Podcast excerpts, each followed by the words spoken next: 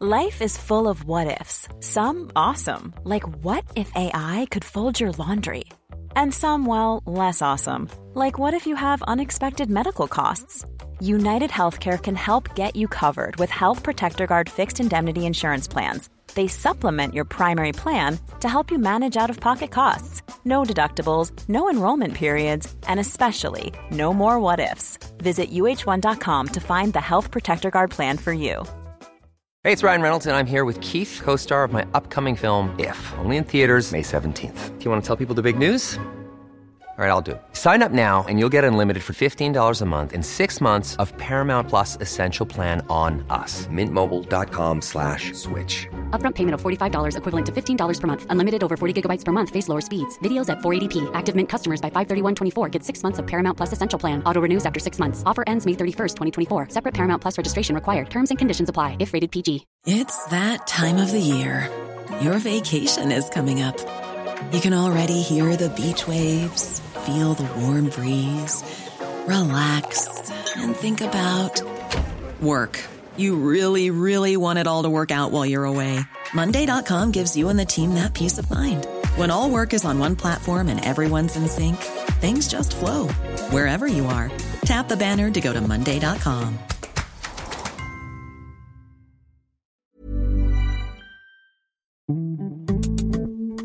Bonjour à tous et bienvenue sur ce nouvel épisode de La politique en mieux. Et aujourd'hui, je m'excuse par avance parce qu'on va parler d'intelligence artificielle. Et je tiens à tout de suite mettre un disclaimer. Je vais éviter de faire comme 97% des journalistes qui, pendant plusieurs semaines, m'ont infligé leur conformisme en se contentant de demander à chaque fois à ChatGPT d'écrire leur chronique ou leur article, avant de dire que l'intelligence artificielle c'est très fort, mais que ça fait quand même un peu peur et envoyer la pub. Alors je vous garantis un podcast 100% réalisé avec de l'intelligence bien organique, malheureusement seulement limité par quelques années de consommation de réseaux sociaux et d'alcool fort de basse qualité. Parce qu'au-delà des réponses rigolotes de ChatGPT, l'intelligence artificielle semble avoir été commentée presque partout sur les dernières semaines, sauf en politique. Dire que nous sommes à l'aube d'une révolution est sûrement impensif, mais impensif qui n'en est pas moins vrai. Et la politique devrait s'impliquer sur ce sujet, parce que je pense pouvoir formuler le théorème suivant. À chaque fois qu'une révolution industrielle ne s'accompagne pas d'une réflexion politique profonde sur ses implications sociales, le résultat est catastrophique à moyen terme. Et je pense que l'intelligence artificielle n'échappera pas à cette règle. Depuis 20 ans, surtout en Occident, les populismes, comme on aime à les appeler, même si à titre personnel je suis pas fan de cette catégorisation, ont bénéficié du manque de réflexion de nos élites sur la mondialisation, l'automatisation et la désindustrialisation. Le problème d'un chiffre en fait tel que celui de la croissance du PIB est qu'il ne nous dit rien sur la façon dont sont réparties les richesses nouvelles qu'amène cette croissance. La mondialisation est en grande partie la petite sœur des nouvelles technologies et du numérique, qui ont permis de coordonner plus facilement et à un coût moindre des chaînes de production à travers le monde. Aujourd'hui, avec Amazon, on peut commander en France de chez soi et recevoir un produit directement envoyé de Chine. Et cette transformation a d'abord bénéficié aux plus qualifiés, c'est-à-dire surtout les cadres, qui ont vu leur productivité exploser, pendant que les moins qualifiés voyaient eux leur emploi être délocalisé ou robotisé. Si l'output économique global de tout ça a eu des effets positifs, il a malheureusement eu des conséquences très distinctes à titre individuel. Et les partis politiques traditionnels en payent le prix aujourd'hui. Du Trumpisme de la Rust Belt américaine aux Hauts-de-France conquis par le Rassemblement national. C'est une quasi-constante historique qui n'a pas attendu l'émergence de la mondialisation, de la numérisation et de la robotisation. Il suffit de retourner à la Rome antique pour voir que toute transformation de la structure de l'emploi a des conséquences sociales et politiques potentiellement dramatiques si elle a lieu sans réflexion. Et pour ceux qui ont passé le lycée à sécher les cours de latin, c'est l'heure du rattrapage accéléré pour vous aider à briller en société. À la fin de la Troisième Guerre punique, Rome détruit définitivement sa rivale Carthage et domine entièrement la Méditerranée. Cette domination amène alors un afflux de richesses et d'esclaves en Italie. Ces esclaves vont se mettre à travailler pour les riches propriétaires terriens italiens. Le problème c'est que ces propriétaires, jusqu'alors, dépendaient de la main-d'œuvre d'hommes libres, des citoyens romains comme eux, qui étaient plus pauvres mais bénéficiaient tout de même d'un travail, du statut de citoyen et de droits. L'arrivée d'esclaves va alors permettre d'enrichir ces propriétaires en remplaçant ces hommes libres par une main-d'œuvre plus bon marché. Ils vont pouvoir faire produire mieux pour moins cher et devenir de plus en plus riches. Dans le même temps, les citoyens romains qui travaillaient sur ces terres deviennent eux de plus en plus pauvres. C'est là que les frères Gracques entrent en jeu et en sont le symptôme. Ce sont des tribuns de la plèbe, c'est-à-dire des élus par les citoyens pauvres qui voulaient pousser une réforme agraire. Les réformes qu'ils tenteront de faire échoueront et finiront assassinés. Mais Rome va connaître alors plus d'un siècle de troubles politiques et sociaux, avec d'un côté les optimates, c'est-à-dire les conservateurs représentant les riches propriétaires, et les populares, qui défendent les plus pauvres, souvent par populisme. C'est entre ces deux camps que Rome va se déchirer, jusqu'à l'avènement de l'Empire et la fin de la République. Bref, qu'est-ce qu'on peut retenir de cette histoire? Quand une nouvelle force de travail moins chère et plus productive vient remplacer une autre, celle qui est remplacée s'appauvrit, et ceux qui exploitent la nouvelle force de travail s'enrichissent. Tout cela entraînant des troubles sociaux et politiques. Et si vous avez bien suivi jusque-là, vous devez commencer à faire le lien. Mais je vais quand même expliciter celui-ci pour ceux dans le fond de la salle qui n'écoutent pas. Les robots et l'intelligence artificielle sont à mes yeux les esclaves d'aujourd'hui.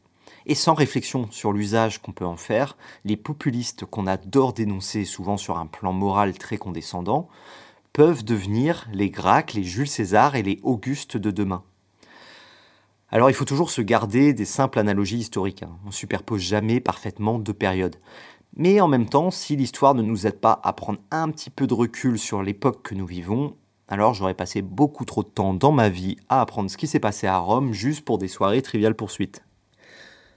Et pour revenir à notre ère des écrans OLED et d'Anouna, une étude de l'OCDE 2016 estimait que le risque d'automatisation atteignait 40% des emplois pour les travailleurs les moins qualifiés, contre seulement 5% pour les cadres supérieurs.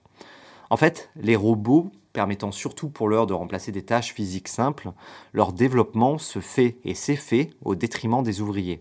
Alors ces destructions d'emplois n'amènent pas forcément plus de chômage, mais elles font quand même pression sur les salaires les plus bas, alors qu'elles augmentent la productivité du capital et des plus qualifiés, qui produisent mieux, plus vite, grâce à ces technologies. Évidemment, on peut se dire qu'on pourra reconvertir ceux qui ont perdu leur emploi, mais ça nécessite des accompagnements massifs et de lourds investissements et il suffit de se payer un petit week-end en amoureux en Picardie ou dans le Pas-de-Calais pour comprendre que les gains de productivité obtenus par les nouvelles technologies n'ont pas vraiment bénéficié aux anciens ouvriers de l'industrie française. Et si on n'a pas réussi à retrouver de l'emploi pour tous ces ouvriers mis sur le carreau en les faisant monter en compétences sur des postes plus qualifiés, qui aujourd'hui peut sérieusement croire que la France est prête à reconvertir des millions d'employés de bureaux et de petits cadres sur des postes encore plus élevés une fois que l'intelligence artificielle aura frappé à la porte de leur open space en tout cas, il suffit de voir le plongeon de Mivry parfaitement exécuté par la France dans les classements PISA sur le niveau de ses élèves pour comprendre qu'on se prépare très mal à un futur dans lequel les Français devront trouver des emplois de plus en plus qualifiés pour faire face à des robots et à de l'IA de plus en plus performants. Si la robotisation couplée aux délocalisations permises par le numérique, a eu un tel effet sur ceux dont le travail consistait en des tâches physiques répétitives. Comment est-ce qu'aujourd'hui on peut voir des journalistes et des hommes politiques anticiper aussi peu les effets de l'intelligence artificielle sur ceux dont le travail consiste en de petites tâches intellectuelles. Et sans réfléchir à ce que ces changements impliquent concrètement au niveau sociétal, on risque aujourd'hui de prendre le virage de l'ère de l'intelligence artificielle aussi bien qu'un Pierre Palmade plein phare en retour de réveillon. Aussi, il faut bien comprendre que le discours que j'ai ici n'est pas un discours technophobe. Je suis loin d'être contre la technologie en elle-même. Au contraire, je vous parle à travers un micro connecté à un MacBook qui va envoyer tout ça en streaming audio avant de retourner jouer à ma Xbox. Mais je suis surtout manque d'anticipation aux phobes. Mes reproches vont vers les humains. Surtout quand je les vois s'extasier un peu naïvement sur un outil sans chercher à comprendre sa portée et comment l'utiliser afin d'en tirer le meilleur usage pour tous. Je suis contre le fait qu'un nouvel outil augmente les richesses produites pour notre société en ayant des grands perdants et des grands gagnants, plutôt qu'une amélioration pour l'ensemble. Non seulement parce que c'est injuste, mais aussi parce que c'est socialement intenable et que l'histoire nous l'enseigne. Il y aurait encore énormément de choses à dire sur le sujet.